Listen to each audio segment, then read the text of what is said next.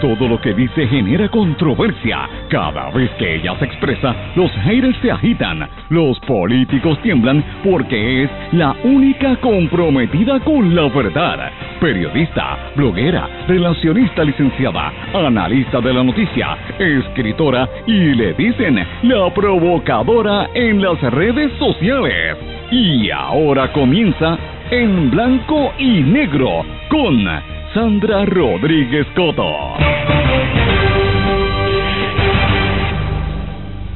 Junta de Control Fiscal detiene a Pierluisi, sacan a Galba de Acés, Mellado calla y hoy Hablamos de teatro y de cultura pendiente que vamos a hablar de la obra teatral Éter. Bienvenidos a su programa en blanco y negro con Sandra para hoy martes 26 de abril de 2022. Les saluda Sandra Rodríguez Coto. Vamos a hablar de la Junta de Control Fiscal, vamos a hablar de cultura y, y de teatro importante para nosotros. Vamos a darle seguimiento a la salida de Jorge Galva de la Administración de ACES y lo que esto representa para los que tienen la tarjetita de salud. Vamos a hablar de los narcos en el gobierno, de los asesinatos en Puerto Rico y lo que dice el gobierno, la violencia contra la mujer, Departamento de Salud. Vamos a hablar también de lo que está pasando con el COVID y de cómo está creciendo el uso del español en la política estadounidense, entre otros temas, aquí en su programa En Blanco y Negro con Sandra, un programa independiente, sindicalizado, que se transmite a través de todo Puerto Rico en una serie de emisoras que son las más importantes en sus regiones y por sus aplicaciones y dispositivos móviles. Estas emisoras son X61, que es el 610 AM desde Patillas y toda la zona del sureste, 94.3 FM, también WLRP 1460 AM Radio Raíces, La Voz del Pepino en San Sebastián y a través de la cadena WIAC que la componen WYAC 930 AM desde Cabo Rojo Mayagüez, WISA 1390 desde Isabela y WIAC 740 desde la zona metropolitana. Vamos de lleno con los temas para el día de hoy. En blanco y negro con Sandra Rodríguez Coto. Muy buenas tardes y bienvenidos a su programa en blanco y negro con Sandra. Espero que estén todos muy bien. Buen provecho a los que están almorzando. Gracias por su apoyo y su sintonía en Puerto Rico y a todos los que nos escriben y nos contactan a través de eh, la diáspora, ya sea en los Estados Unidos o los amigos que tenemos en República Dominicana y en otros países del Caribe y de Centroamérica que siempre están pendientes a lo que nosotros transmitimos o, nos escuchan a través del podcast. Gracias por el apoyo, gracias por, por las dudas y por las preguntas que nos hacen y sobre todo también cuando nos señalan, ¿verdad?, de algún incidente. Quiero comenzar el programa rápidamente con esto porque en el día de ayer tuve un problema con la transmisión del programa, fui yo, fue aquí a nivel técnico, eh, donde pues tuve un problema por la transmisión y sé que en algunas emisoras no se escuchó bien eh, y no fueron las emisoras, los compañeros técnicos de, de, de todas las emisoras que transmiten este programa son de primer orden. El problema fui yo, así que lo admito. En los casi cuatro, bueno, poco más de cuatro años que tenemos de transmisión, realmente yo nunca he tenido problemas en la transmisión de este programa. Esta es la edición 1016 de este programa, así que usted se puede imaginar todas las veces que estamos haciendo este esfuerzo de periodismo independiente con mucho sacrificio y lo hacemos por porque entendemos que es importante que hayan voces distintas en este país para que levantemos la atención y miremos a donde de verdad tenemos que estar apuntando nuestra atención. ¿Por qué? Porque Puerto Rico está en un periodo de, de transición acelerada. Ya ayer hablábamos de las 22 mil habitaciones de los eh, short rentals, estos tipo Airbnb, hablamos de todo lo Ley 22 y todos estos empresarios que están comprando eh, a precio de pescado bombado todos nuestros terrenos. Y parecería como que nos están empujando a los puertorriqueños a convertirnos en arrimados en nuestro propio país, algo así como pasa en Hawái que tienen a los hawaianes a los hawaianes hawaianos se les hace tan difícil vivir que muchos tienen que optar por quedarse sin hogar, viven en casetas de campaña frente a la playa, porque es lo único que pueden eh, pagar, eh, y esperemos que eso no suceda en Puerto Rico, hay que combatirlo. Y una de las maneras para hacerlo es a través de afirmando quiénes somos, afirmando nuestra cultura y educándonos.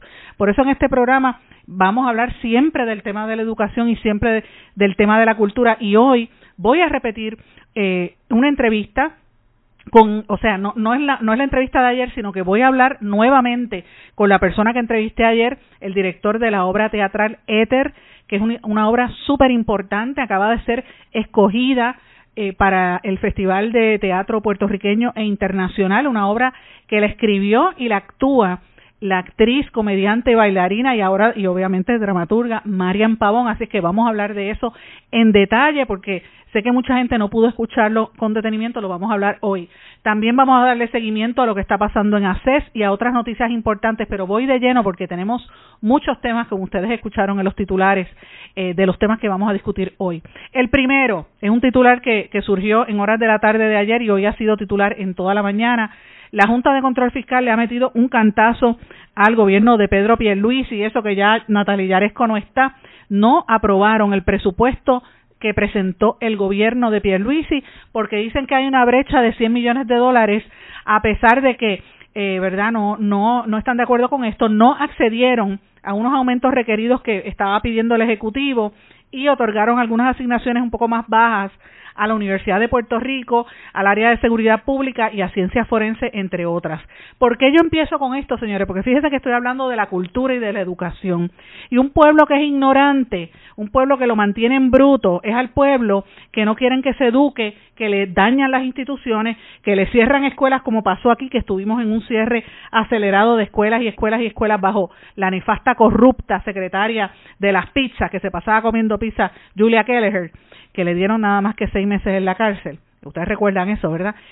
después de esa corrupción tan grande que le afectó la educación y la vida a tantas familias en Puerto Rico y a tantos niños, la próxima, el próximo objetivo era la Universidad de Puerto Rico y la quieren destruir y la Junta de Control Fiscal no le quiere asignar la cantidad que le había, por lo menos un poquitín más que le iba a dar el gobierno de Pierluisi, que tampoco es una cosa del otro mundo, pero bueno, no se lo aprobaron y esto es sumamente serio. Eh, obviamente, en una carta que, que entregó la, la, Junta de Control Fiscal. También hay unos problemas específicos, eh, por ejemplo, ahora mismo están vendiendo las playas de nuestro país a precio de pescado bomba, como dije, y para los desarrolladores, porque las quieren privatizar, las playas nuestras, ¿verdad? Porque el Congreso es el dueño de Puerto Rico, ellos se creen los dueños, ¿verdad? Y la Junta de Control Fiscal no le ha querido asignar dinero al Departamento de Recursos Naturales para pagar la contratación de salvavidas. Y ustedes recordarán que hace unas semanas en el área del condado, como esa la resaca estaba tan fuerte, la gente se tiró y una persona que se ahogó. Siempre se ahogan eh, turistas porque no hay salvavidas suficientes no tienen dinero para pagarlo y mira, eh, la Junta, el gobierno había dicho que sí que era necesario, la Junta no lo aprobó. El programa de salud correccional, si usted me está escuchando y tiene algún familiar que es confinado o usted es amigo confinado de los que nos sintonizan en las distintas instituciones del país, esté atento porque mire, la Junta de Control Fiscal también aguantó el dinero que venía para salud correccional y esto es esto para mí es un verdadero crimen muchos de los confinados que nos están escuchando alrededor de Puerto Rico en todas las instituciones, les envío mi saludo. Muchos terminan en salud correccional, muchos tienen problemas de salud mental y muchos de salud física, gente que tiene eh, problemas severos como cáncer y otras condiciones que ustedes saben, uno, eh, la gente pobre en este país no tiene necesariamente los mejores servicios médicos. Imagínense una persona que está confinada y encima de eso que los tienen los tienen tan mal les han cortado fondos y la junta no lo accedió además de esto señores eh, le están quitando dinero a al Instituto de Ciencias Forense que tanto lo había necesitado, ¿verdad? Lo estaban pidiendo y seguía pidiendo la doctora Conte mayores asignaciones. Y esto es interesante porque fíjense, eh, la Junta dijo, espérate un momentito, aquí hay unos cabilderos por la estadidad que no sirven para nada porque están gastando dinero de más la Administración de Asuntos Federales, PRAFA, solicitó más dinero para estos cabilderos y la Junta le dijo que no. Así que de eso es que estamos hablando, estamos hablando de, diferentes, ¿verdad?, eh, vertientes en, en, proyectos que le van a cortar a este gobierno, que me parece importante. Hay una brecha de 100 millones de dólares entre lo que se, se, verdad se miraba como objetivos de recaudo del gobernador y lo que estaba presupuestado por el gobierno de Pierluisi. Así que eh, se, se fastidia el departamento de corrección educación también sobre todo todo lo que tiene que ver con título 3 departamento de haciendo un poco OGP eh, y pues estas cosas uno tiene que pensar verdad hasta dónde llega esto. Sobre todo en el área de, seguridad pública, cuando en Puerto Rico están ocurriendo tantas situaciones, vamos a hablar un poquito más adelante sobre seguridad pública, porque me parece que es fundamental que hablemos de este tema, cuando sabemos que eh, en lo que va de año, o sea, la, cantidad de asesinatos en lo que va de año, esto es una cosa impresionante, señores. Nosotros, el gobernador eh, dice que está todo bien, pero lo traigo a colación porque eh, nosotros llevamos varias semanas en este espacio denunciando cosas que usted sabe que las escucha aquí de momento como a las dos semanas o tres o quizás al mes siguiente explotan en el resto de los medios. Uno de esos asuntos es el, el narcotraficante confeso.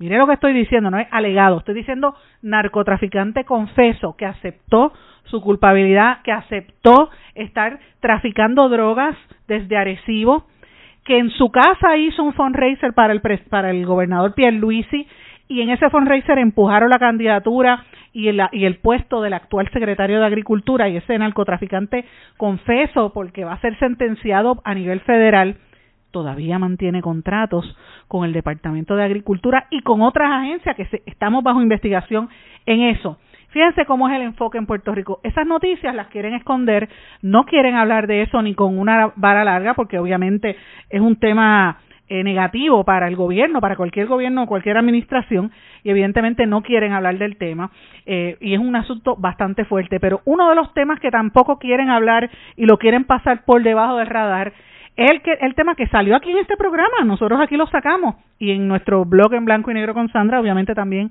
en Eiboricua, ustedes recuerdan el caso del narcotraficante canadiense eh, Connor Vincent Dimonte, que ustedes recordarán, lo sacamos aquí, él se paseó entre eh, bueno, entre en, la fortaleza, con todos estos, eh, ¿verdad? Eh, gente de gobierno, se hacía pasar por un empresario y después por un líder comunitario de Karma Honey Project. Sacamos en este programa unos chats donde él dice que él le dio dinero a la campaña de Carmelo Ríos y a la del alcalde de Río Grande, Boris, eh, o sea, populares y PNP, eh, y que recibió una escuela de la alcaldesa de Canóvana, él y otro líder comunitario para montar ahí una ¿verdad? Un, negocio de los apicultores y resultó ser que él era uno de los más buscados. Había asesinado a una persona acusado de asesinar otras 12, incluyendo la intención de matar a la periodista Kim eh, eh, que estuvo en este programa y ha estado en conversación con nosotros sobre este proceso, porque ella, del periódico de eh, Vancouver Sun, que estuvo aquí con nosotros, ustedes recordarán. Así que todo esto lo hemos estado cubriendo y finalmente se, se confirmó que va a ser extraditado eh, y obviamente esto lo está dando a conocer la Fiscalía Federal que ya el gobierno de Canadá hizo los trámites, la petición formal, y eso es cuestión de días. Obviamente la defensa de Connor va a tratar de, de, de meterse. Connor Dimonte, que él aquí en Puerto Rico lo llamaban Johnny Williams o Johnny B, como le decía Carmelo, Carmelo, eh, Carmelo, este, el, secretario general del Partido Nuevo Progresista, eh, y obviamente eh, él le decía, eh, eh, ¿cómo es? Johnny B porque obviamente él siempre estaba hablando del negocio de la de, de la miel eh, que habían acaparado estas compañías y obviamente eh, una compañía sin fines de lucro, pero terminó siendo una compañía como tal. La presidenta, ustedes recordarán, la entrevistamos en exclusiva en este programa y se trató de distanciar y a los dos días le sacamos que ellos eran novios, eran pareja y ella lo había negado aquí. Ustedes recuerdan todo eso. Pues esta era una persona que salió hasta en la conferencia de prensa con el gobernador Pierre y anunciando desde la fortaleza el negocio de, de los apicultores y le dio dinero a Carmelo Ríos y al alcalde popular de Río Grande, Ángel Bori González, entre otros. Mucha gente lo conoció en Puerto Rico.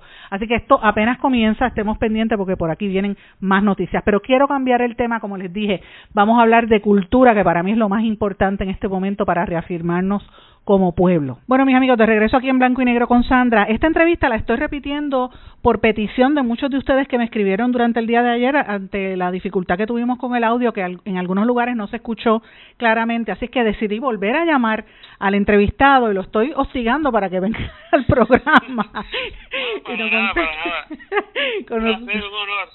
con nosotros está Julio Ramos, que es el director y uno de los actores principalísimos en Puerto Rico, que como mencionamos el día de ayer, vamos a repetirlo hoy, va a estar participando junto a la primerísima actriz, cantante y bailarina Marian Pavón en una pieza súper importante que acaba de seleccionar el, Festival de Teatro Puertorriqueño e Internacional del Instituto de Cultura, la pieza Éter. Así que, Julio, nuevamente bienvenido en Blanco y Negro con Sandra. Bueno, un placer para mí estar nuevamente en tu programa. no, bueno, pero a veces la, la, tecnología es así. Pero para la gente que no nos no pudo escuchar eh, o que quiso más información ¿verdad? sobre la actividad, esta, esta obra sube escena cuándo?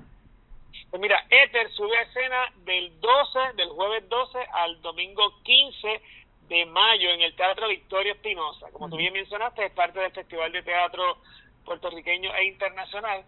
Y vamos a tener una función adicional en el, el sábado 21 de mayo en Vega Baja. Vamos a salir de San Juan porque Puerto Rico no es San Juan. Muy bien. que tenemos que mover a la cultura y el teatro sobre todo, ¿verdad? Que a veces se queda mayormente en la zona metropolitana y no va al resto de la isla. Así que rompiendo eso empezamos en la, semana próxima, después que estrenemos, vamos a estar en, en Vega Baja y después continuaremos con otros teatros. ¿En dónde, en dónde en Vega Baja específicamente? El Teatro América. En América. Un teatro, un teatro lindísimo y el público en Vega Baja ya llevamos como seis presentaciones de otros de otras obras y de otros stand-up y en Vega Baja el público se, se mueve muy bien hacia el teatro y apoyan así que eh, ese teatro aparte está muy lindo tiene buenas facilidades técnicas y la administración del teatro apoya muchísimo el teatro pues eso es buenísimo porque la gente fuera del área metropolitana, sobre todo el área norte, también busca y no y a veces no le gusta viajar hasta hasta San Juan o claro, en, el área metropolitana. por sentado de que uno, si uno está en San Juan, porque todo es en San Juan y te queda 10 a 15 a 20 minutos, pero si tú estás en Aguadilla y quieres venir a ver una obra, tú sabes, estamos hablando de que son dos horas para acá más dos horas para allá. Sí, definitivamente. Entonces, pues, si tú llevas la posición más para allá, pues queda más cómodo, ¿no? Y yo quiero que la gente, eh, le expliquemos un poquito a la gente lo que estábamos conversando en el día de ayer, que eh, qué es esto del Festival de Teatro Puertorriqueño Internacional, ¿verdad? Mucha gente ha escuchado o, vio en la prensa el éxito que tuvo Quíntuples con, con la, presentación reciente, ¿verdad? Eh, con Jarque, con Joaquín Jarque, eh, pero esa fue una de, de varias obras que se han seleccionado. La otra obra escrita por una puertorriqueña es Éter. Correcto. El Festival de Teatro, eh, bueno, con todos los recortes que tiene el país, eh, pues obviamente la cultura es de lo primero que pues lamentablemente recortan. Así que antes el Instituto de Cultura tenía dos festivales, un Festival de Teatro Puertorriqueño, escogía cinco, seis, siete, hasta ocho obras, y el Festival de Teatro Internacional, que eran obras escritas por no puertorriqueños, y entonces eh, pues tenía cinco o seis obras más. Como ya están sin mucho dinero, así que han juntado los dos festivales, así que por eso es que se llama Festival Puertorriqueño e Internacional, lo juntaron. Y entonces, eh, pues ahí eh, son cinco obras que escogieron, de esas cinco obras son tres que son extranjeras, de eh, norteamericanos o, europeos, y dos puertorriqueñas. Quíntuple, que se le dedicó, obviamente abrió, abrió el festival y se le dedicó a Luis Rafael Sánchez, y la única obra nueva, estreno mundial, pues es la nuestra y fue escogida. Así que eso tiene una, una valía muy importante para nosotros, ¿no? De que estuvimos escogidos sobre muchas producciones eh, que sometieron y, escogieron la nuestra. Excelente, y eso tiene que ver mucho también con la calidad actoral tuya y de Marian, que los dos actúan en la obra. Eh, Marian tiene, Marian Pavón tiene una trayectoria extraordinaria.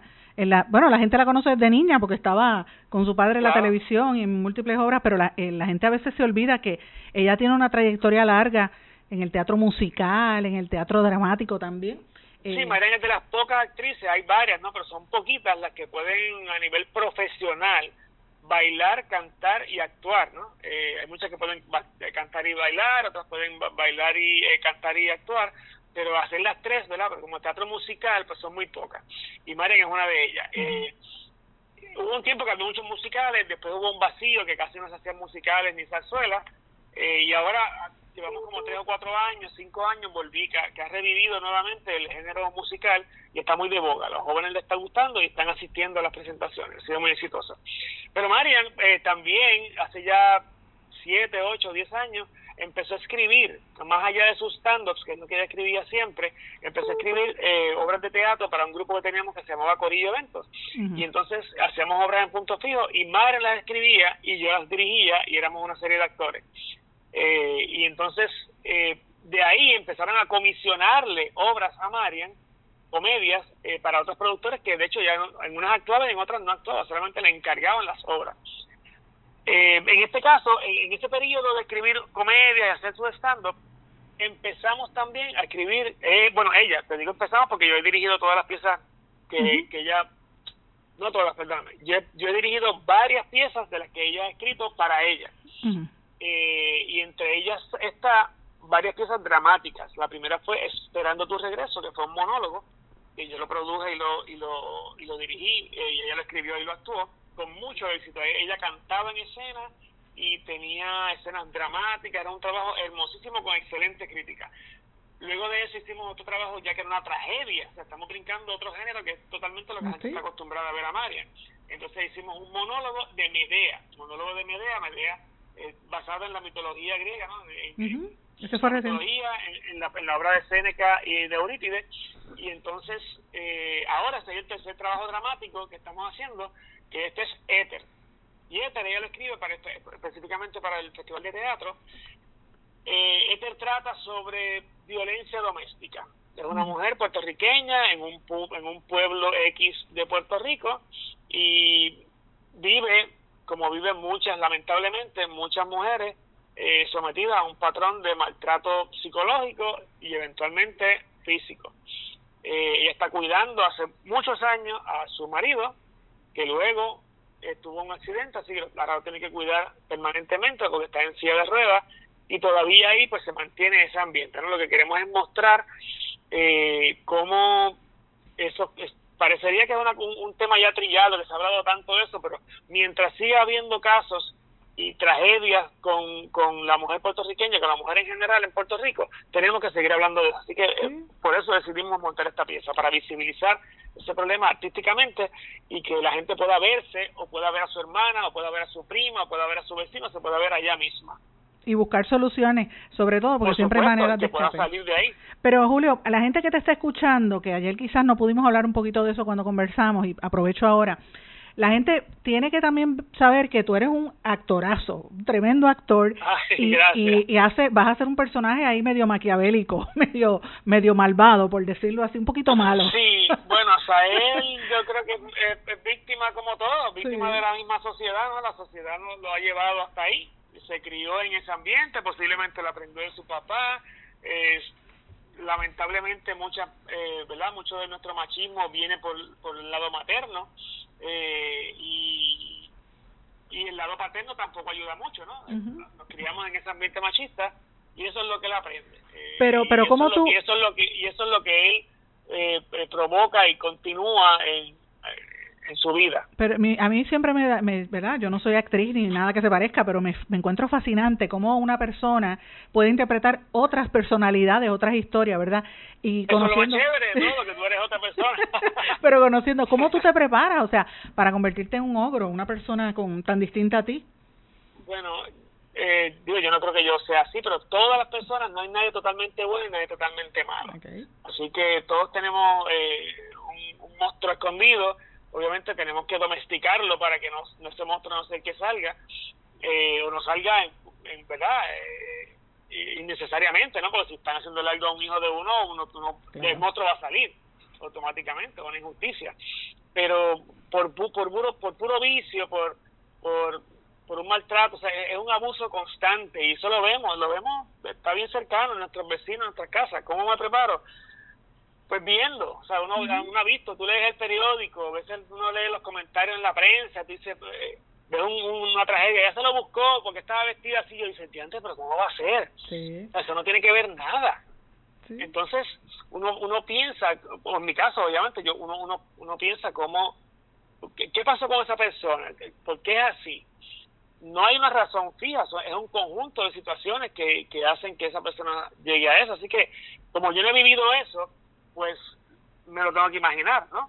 si, si uno va a interpretar a una persona, uno como actor, o un asesino, o a un depredador sexual, pues yo no, yo no he sido eso, porque uno lee, uno ¿verdad? estudia eh, sobre esos comportamientos. En este caso, el personaje pues tiene una eh, está en silla de ruedas, es parapléjico, pues busqué información de por qué, no, qué, puede ocasionar la, una persona que es parapléjica, eh, qué puede mover, qué no puede mover. Entonces, en mi caso, pues como actor es un reto, ¿no? Porque tengo que estar en silla de ruedas y solamente puede mover parcialmente una mano, tiene problemas del habla. Eh, así que eso para mí es un, es un reto, del, del, del, cual que en los ensayos, para eso están los ensayos, y en los ensayos pues uno va desarrollando esa, la gente cuando, esa perfección. Cuando esto empieza a promoverse bien en la prensa, que la gente empieza a ver la obra, van a ver esas fotografías y son impresionantes. Las fotografías están excelentes, son de Javier del Valle, que también es, es, extraordinario, pero te tomó una foto y yo las estaba observando hoy con más calma y yo decía, Dios mío, pero como Julio se transforma, parece una cosa horrible, como, que, ay, con mucho coraje. Eh, y ese es el, el don que tienen los actores. Lo, queríamos así también en una silla de ruedas, porque eso es como el colmo, ¿no? Dice, bueno, si, si, si es un macharrán así, bien grandote bien fuerte, eh, pues parecería, pero él está en silla de ruedas y aún así, ¿verdad? Pues continúa con ese con ese maltrato. Eso también pasa muchas veces con los cuidadores, ¿no? Que se cansan eh, por razones eh, del, del, agotamiento físico, pero muchas veces también el, el cuidado, el que es cuidado, pues maltrata a su cuidador. Así es. Ya sea por los medicamentos o porque lo da por sentado, me tienes que cuidar y, no es así. O se, o se desquita.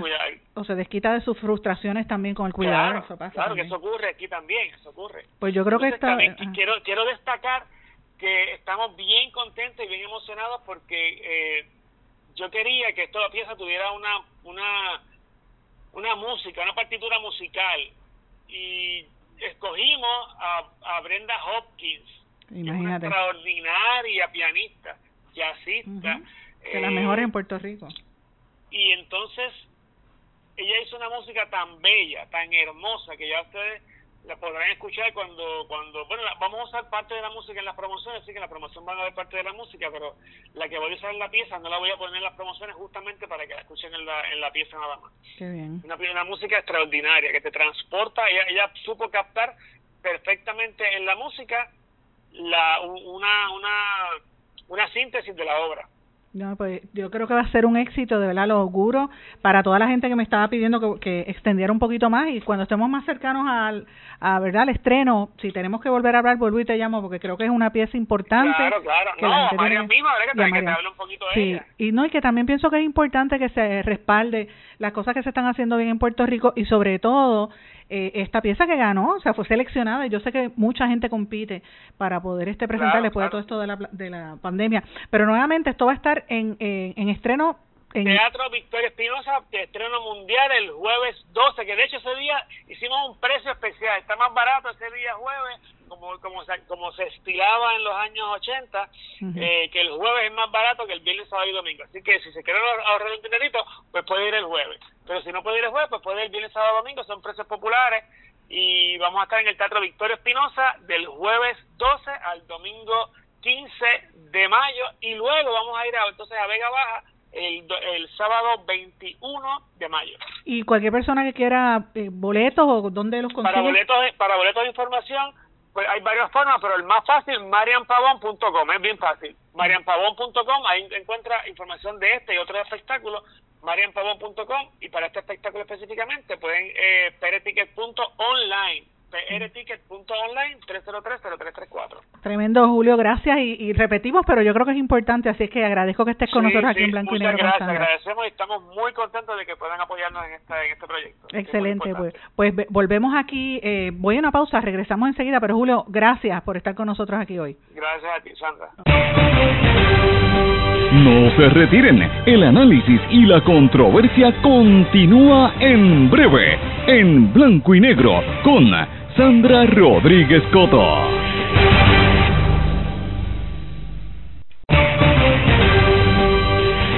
Y ya regresamos con el programa de la verdad en blanco y negro con Sandra Rodríguez Coto. Y regresamos en blanco y negro con Sandra. Bueno, vamos a volver otra vez a los temas de noticia candente, la noticia del momento.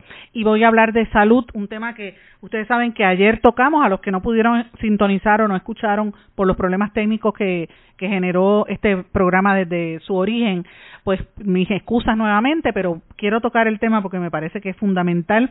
Estoy detrás del secretario de salud, el doctor Mellado, de hecho lo llamé a su número personal y estuvo en reuniones, llamé a Lisian, su ayudante, no lo conseguí, secretario, tiene que dar cara, contésteme las llamadas, porque tengo preguntas y usted sabe que yo no molesto, pero cuando empiezo a molestar es porque tengo información seria, veraz y contundente. He recibido de varias fuentes, incluyendo un vicepresidente de una de las principales aseguradoras de este país, también un eh, miembro de la Junta, de hecho dos miembros de la Junta de ACES, porque uno es eh, no puedo decir el nombre, pero son miembros de la Junta de ACES, y también con eh, funcionarios eh, médicos, en este, en este caso, proveedores de salud, confirmándome esta información, porque en ACES nadie quiere dar cara. Estamos diciendo que han destituido o que se ha ido o está de vacaciones el director ejecutivo de ACES.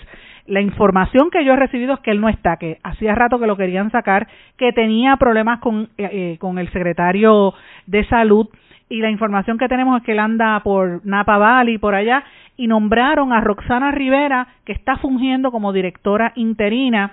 Eh, se le imputa a Galva haber negociado eh, con problemas, ¿verdad? Ahí es donde hay dudas.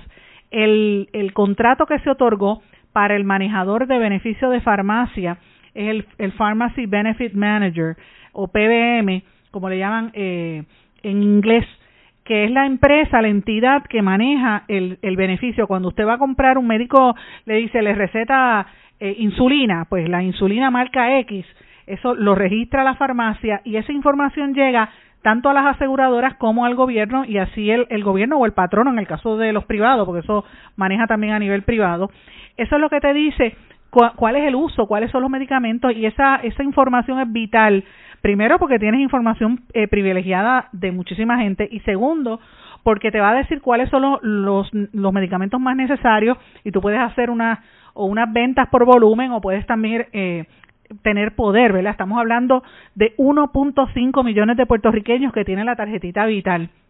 Así que esa negociación estaba bajo fuego, bajo mucha observación de parte del gobierno y lo que aparentemente se ha dado es que se le otorgó a la empresa Abarca eh, y lo que no dijo Galva es que uno de los que cabildió a favor de ese contrato es eh, Raúl y Candelario, que aparentemente es pariente o familia del mismo Galva. Y esto no lo han no lo han desmentido, llevo dos días diciéndolo y estoy buscando información para que lo corrijan si es, si es incorrecto, pero viene de una tinta buenísima, como dije al principio, yo no me voy a tirar la maroma de decir eh, una cosa sin tener la información, ¿verdad?, de la fuente pero estamos exigiendo que esto se diga públicamente porque estamos hablando de mucho dinero. La compañía que estuvo administrando esto por muchos años fue MS21, que era una empresa, antes era puertorriqueña, pertenecía a Joaquín Biso, quien la vendió a un hedge fund o a un empresario, me parece que, que era de los que llegaron aquí bajo la ley 2022, que ahora es ley 60. Eh, y este que la compró impugnó el proceso y de hecho no quiere eh, ¿verdad? Eh, eh, paralizó todo y no quiere compartir la información porque dice, bueno, me, no me renovaste el contrato, me voy. Y el gobierno quiere que ellos se mantengan por seis meses en lo que el que se fue adiestra al nuevo que llegó para que maneje esta situación. Si, si hay una paralización, no hay obligación en contrato para que lo hagan, que conste, pero si hay una paralización en el proceso, esto podría tener eh, repercusiones para todos los pacientes de la reforma, los proveedores hospitales y médicos. Así que estamos hablando de algo extremadamente serio que a mí me parece que amerita una discusión, por lo menos, que, que, lo confirmen, si se sabe lo que está pasando en Fortaleza. Así que yo creo que es importante que esto se aclare, porque evidentemente estamos hablando de, como dije, 1.5 millones de personas, sobre todo los indigentes de nuestro país. También tengo que mencionarle, para los que no lo sepan, que Abarca pertenece al poderoso empresario John Borshow, el dueño de varias empresas, que fue uno de los que financió la campaña de Ricardo Rosselló y de hecho Galva en ACES y un grupo de personas pertenecen a los que eran del grupo rosellista, que incluso ahí hay conflictos en la junta de directores de ACES, porque hay algunos, incluyendo obviamente el secretario de Salud, que es del grupo de Pierluisi, y todavía hay gente como Galva, como Nevares, como eh, eh, eh, uno que estaba, que trabajaba antes en, en, en, la Cruz Azul, que ahora mismo se me escapa el nombre, digo brevemente el nombre, denme unos minutos de lo que busco los datos, eh, Marcos Vidal me refiero, y al licenciado Nevares, que se alega eran del grupo de Rosselló y haya habido conflicto, ¿verdad?, en el momento de aprobar las cosas. Y esto es parte de la controversia que hay detrás de todo esto.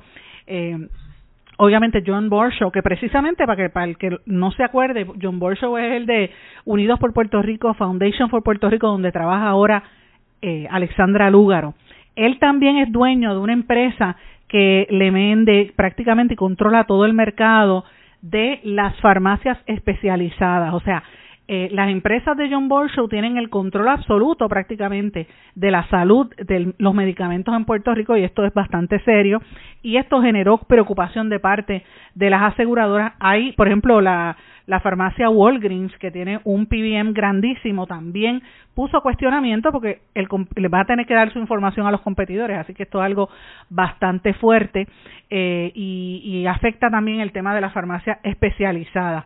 Eh, y esto pues es uno de los temas de los cuales no se quiere hablar de ACES.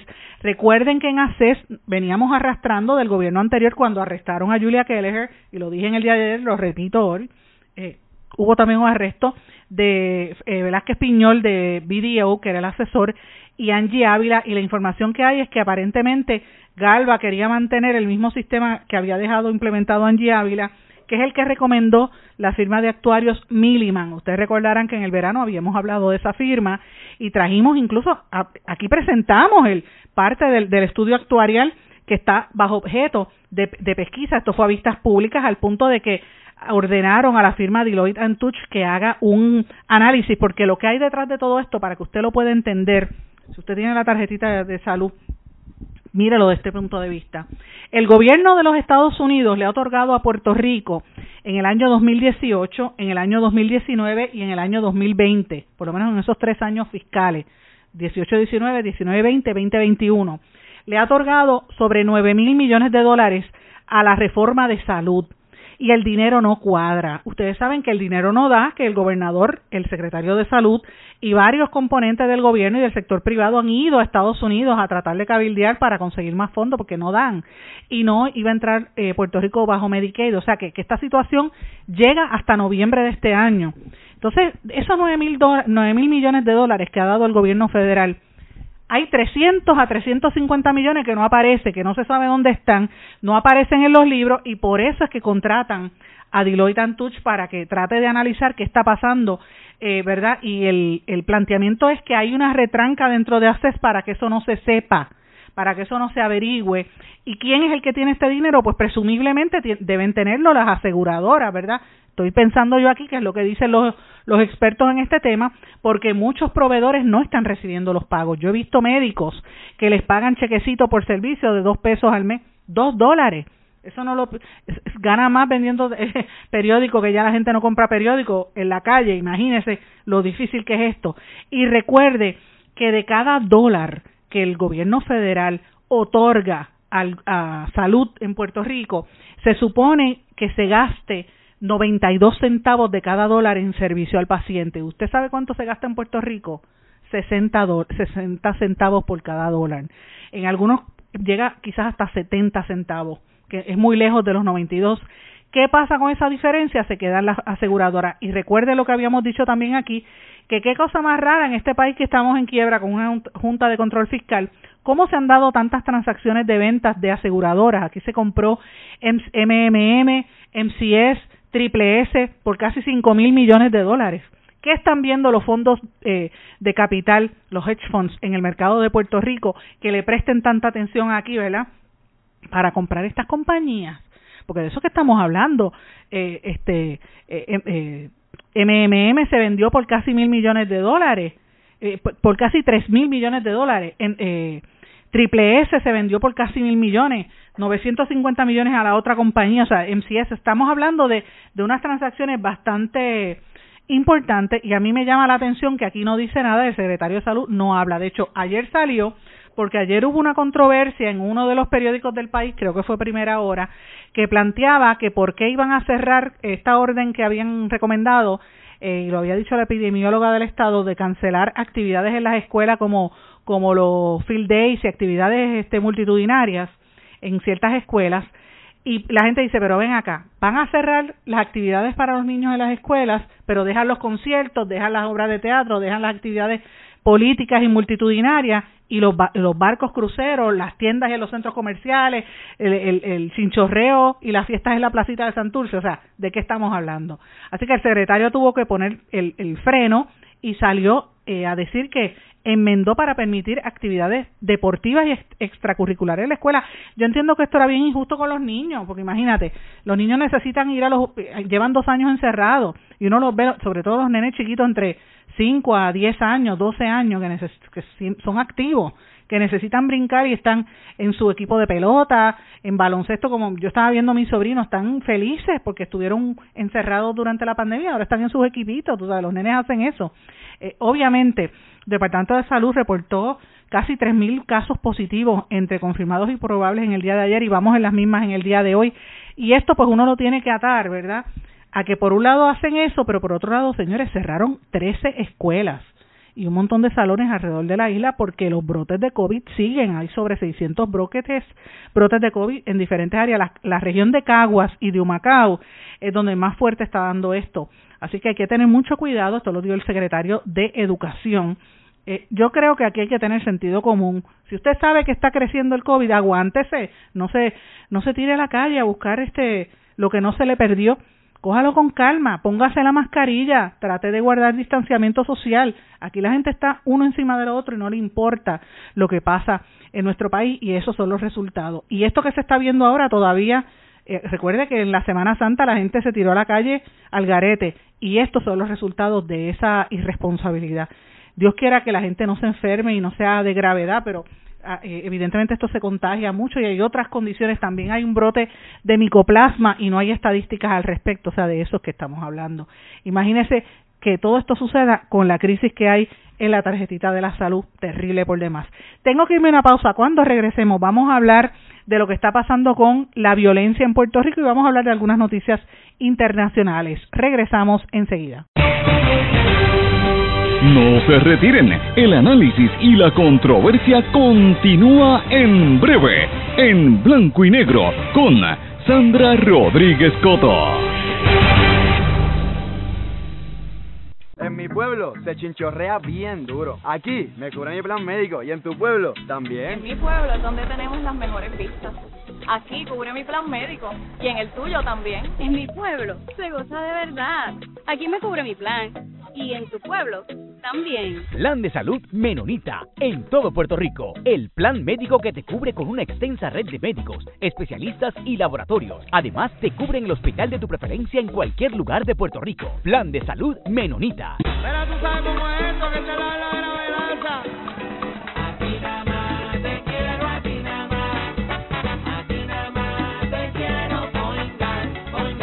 Que no se te olvide, no te vayas a olvidar. Márcalo, márcalo, yo quiero miedo. Yo quiero Point Guard. Quítese el dolor de cabeza con sus obligaciones de contabilidad con los servicios que presta Villalba y Villalba Company. Directo, personal y con sensibilidad humana. Lo que se busca es un verdadero asesor de contabilidad para todo tipo de servicio de contabilidad, pago de IBU, pago de nómina, informes trimestrales y anuales y otros. Ofrecen servicio directo personalizado. Villalba y Villalba Company. Para orientaciones, su teléfono el 939-336-5774. 939-336-5774. Y ya regresamos con el programa de la verdad, en blanco y negro, con Sandra Rodríguez Coto. Regresamos en blanco y negro con Sandra. Bueno, vamos a hablar un poco de la violencia, de lo que les dije que íbamos a comentar en, en este último segmento, y esto es sumamente importante. Yo recibí una información del Hogar Ruth, que es un hogar que tiene varios programas que se dedican a atender a las mujeres víctimas de violencia. Es un hogar donde las mujeres van huyendo cuando las quieren matar, llevan a sus hijos y a sus familiares. Y siempre digo, si usted me está escuchando y usted tiene cerca alguno de estos hogares, como el Hogar Rus, la Casa Julia de Burgos y otros, tiene que apoyarlos. O sea, hay que apoyar a esas entidades que sí tienen algunos fondos, pero el dinero nunca da y, y las situaciones son bien, bien fuertes. Este hogar está llevando a cabo, eh, un, van a llevar una serie de, de actividades porque recuerde que no solamente atienden a mujeres víctimas de maltrato, sino también a los niños, que muchas veces son víctimas de agresión sexual, niños menores de edad, que como no votan, a la gente no le importa muchas veces, a, los, a, a la gente no, a los políticos, y pues pasan la página como si no fueran personas como si no fueran la nueva generación. Y uno tiene que cuidar a esta generación que está sufriendo mucho porque como le dije en el segmento anterior estos años de pandemia los afectaron y pues la violencia está muy fuerte. Y este mes es el mes de la prevención de la de la agresión sexual eh, y mañana miércoles es el Denim Day, que le estamos pidiendo a través de, y me uno a, esta, a este llamado, de, del Hogar Rus y de las organizaciones de base comunitaria, que le piden a las personas que utilicen maones como símbolo de conciencia de la violencia sexual. Fíjense que estábamos hablando en el segmento primero, cuando entrevistamos a Julio, el actor, la obra Éter se, se, ¿verdad? se dirige al tema de la, de la violencia de género.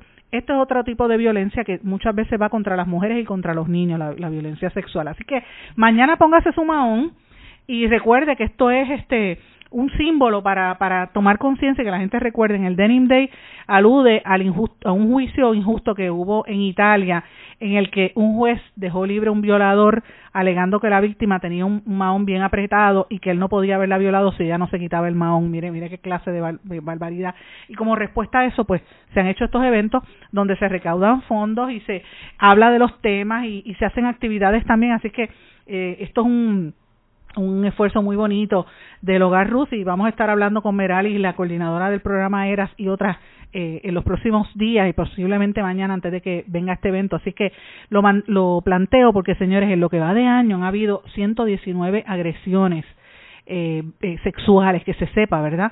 Eh, específicamente entre enero y febrero de este año, 119 casos, y el año pasado hubo 851 casos reportados. Recuérdense que siempre hablan de que por cada caso reportado hay tres que no se reportan.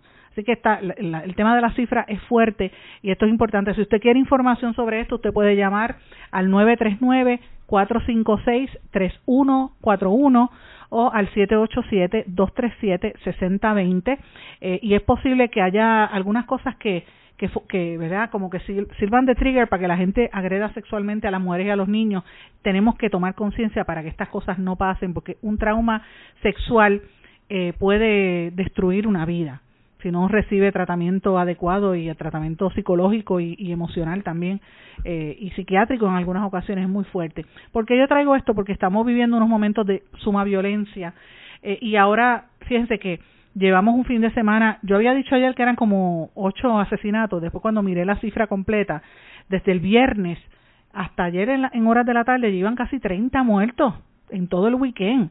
Y el gobernador Pierluisi dice que todo está bien, dice que no, que no hay problema, que hay menos, que hay menos casos que en, el, que en el pasado. Entonces yo digo, pero ven acá, ¿en qué país está viviendo Pierluisi? ¿Se quedó con el viaje allá en España, con eso que él está?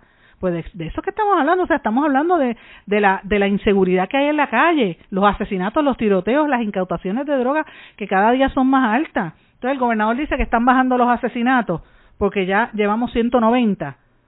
O este fin de semana fueron un montón, señores, en todo Puerto Rico, una, una cifra muy, muy alta. De hecho, mientras estaba preparándome para este programa, hay otro caso que que en el barrio Tras Talleres un hombre lo atacaron a tiros, así en plena luz del día, ¡pam! y empiezan a disparar. O sea, ya no hay, esos códigos que habían antes no existen. Entonces tú vas a decir que está todo bien.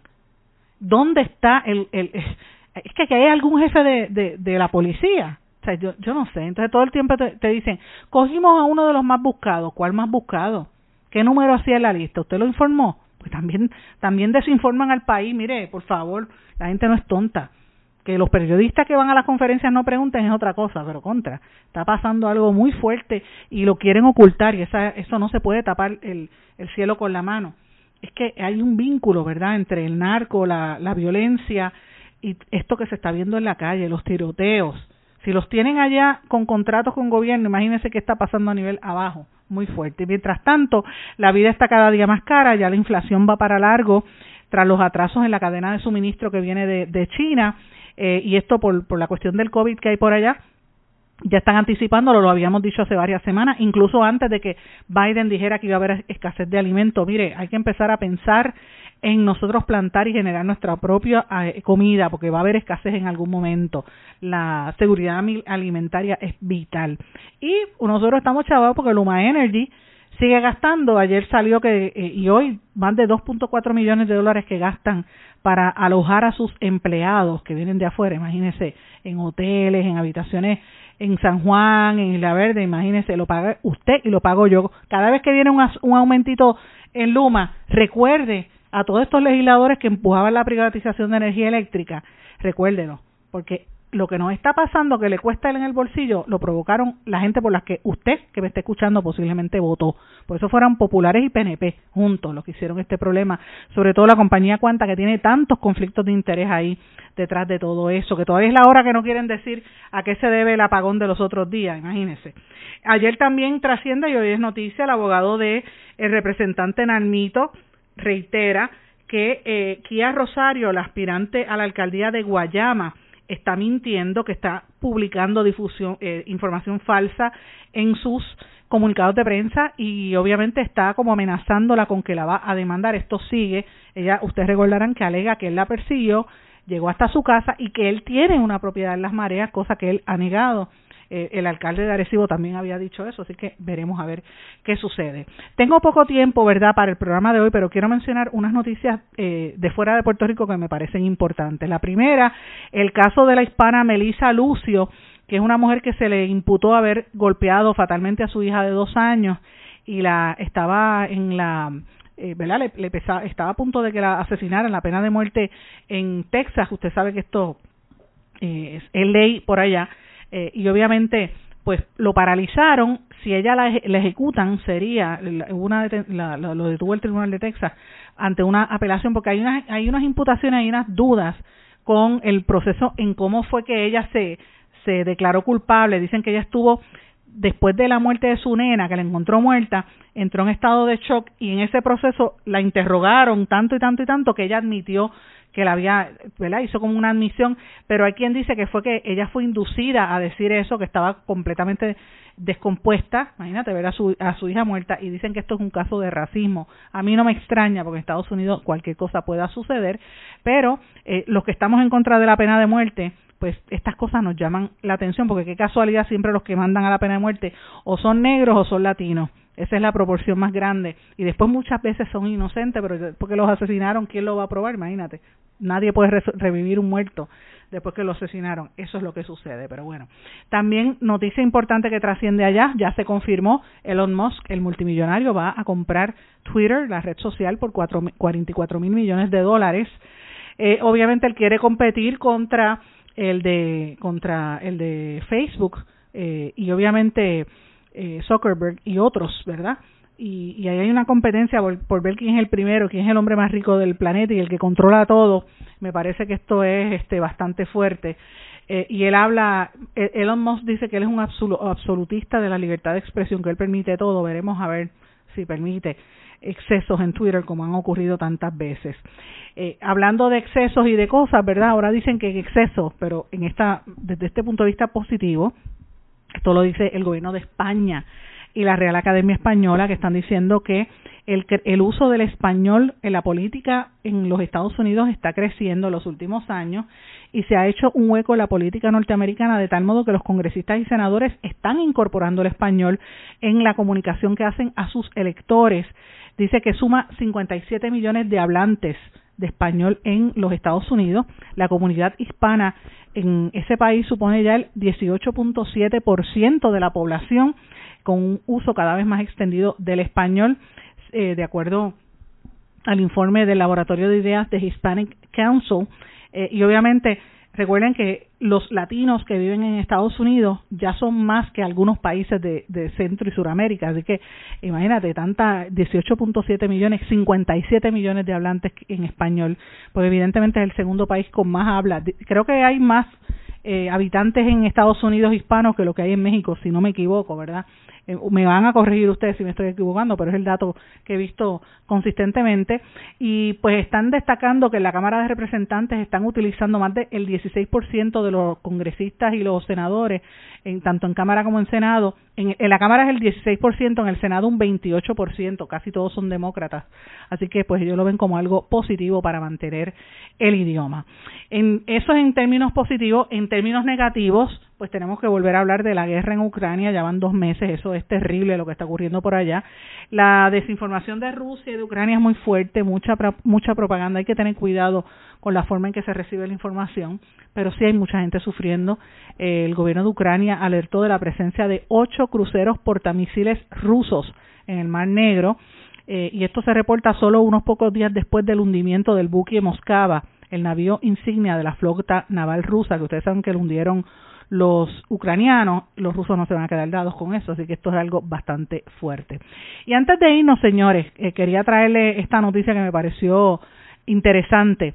La mujer más vieja en el mundo murió, la japonesa Ken Tanaka, de, de 119 años de edad, vivía desde hace algunos años en una residencia para personas de la tercera edad y su presencia era habitual en artículos y programas de televisión japoneses con motivo de su cumpleaños. Era la persona viva más longeva del planeta. Falleció, eh, según las autoridades. Ella nació el 3 de enero del año 1903 y murió en un hospital en, la misma ciudad donde había vivido en el día 19 a los 119 años y 108 días. Ella vivió en las en cinco eras distintas de Japón, la era Meiji, Taisho, Showa Heisei y la actual que es la era Reiwa y se había marcado como objetivo llegar a cumplir 120 años el próximo año según su familia.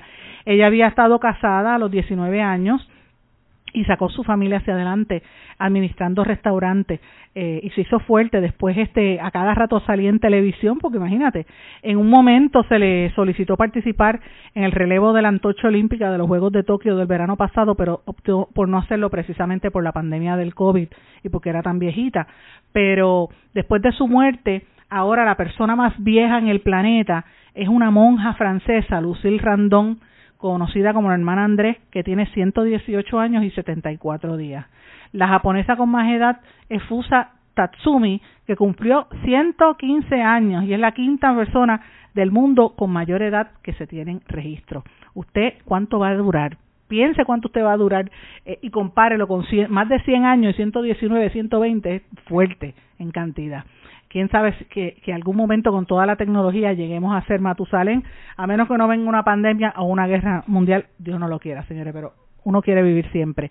Eh, interesante problema va a ser imposible. Mis amigos, me tengo que despedir, no tengo tiempo para más. Gracias por su sintonía, gracias por el apoyo y nos volvemos a encontrar aquí mañana en otra edición de En Blanco y Negro con Sandra. ¿Se quedó con ganas de más? Busque a Sandra Rodríguez Coto en las redes sociales o acceda a en blanco y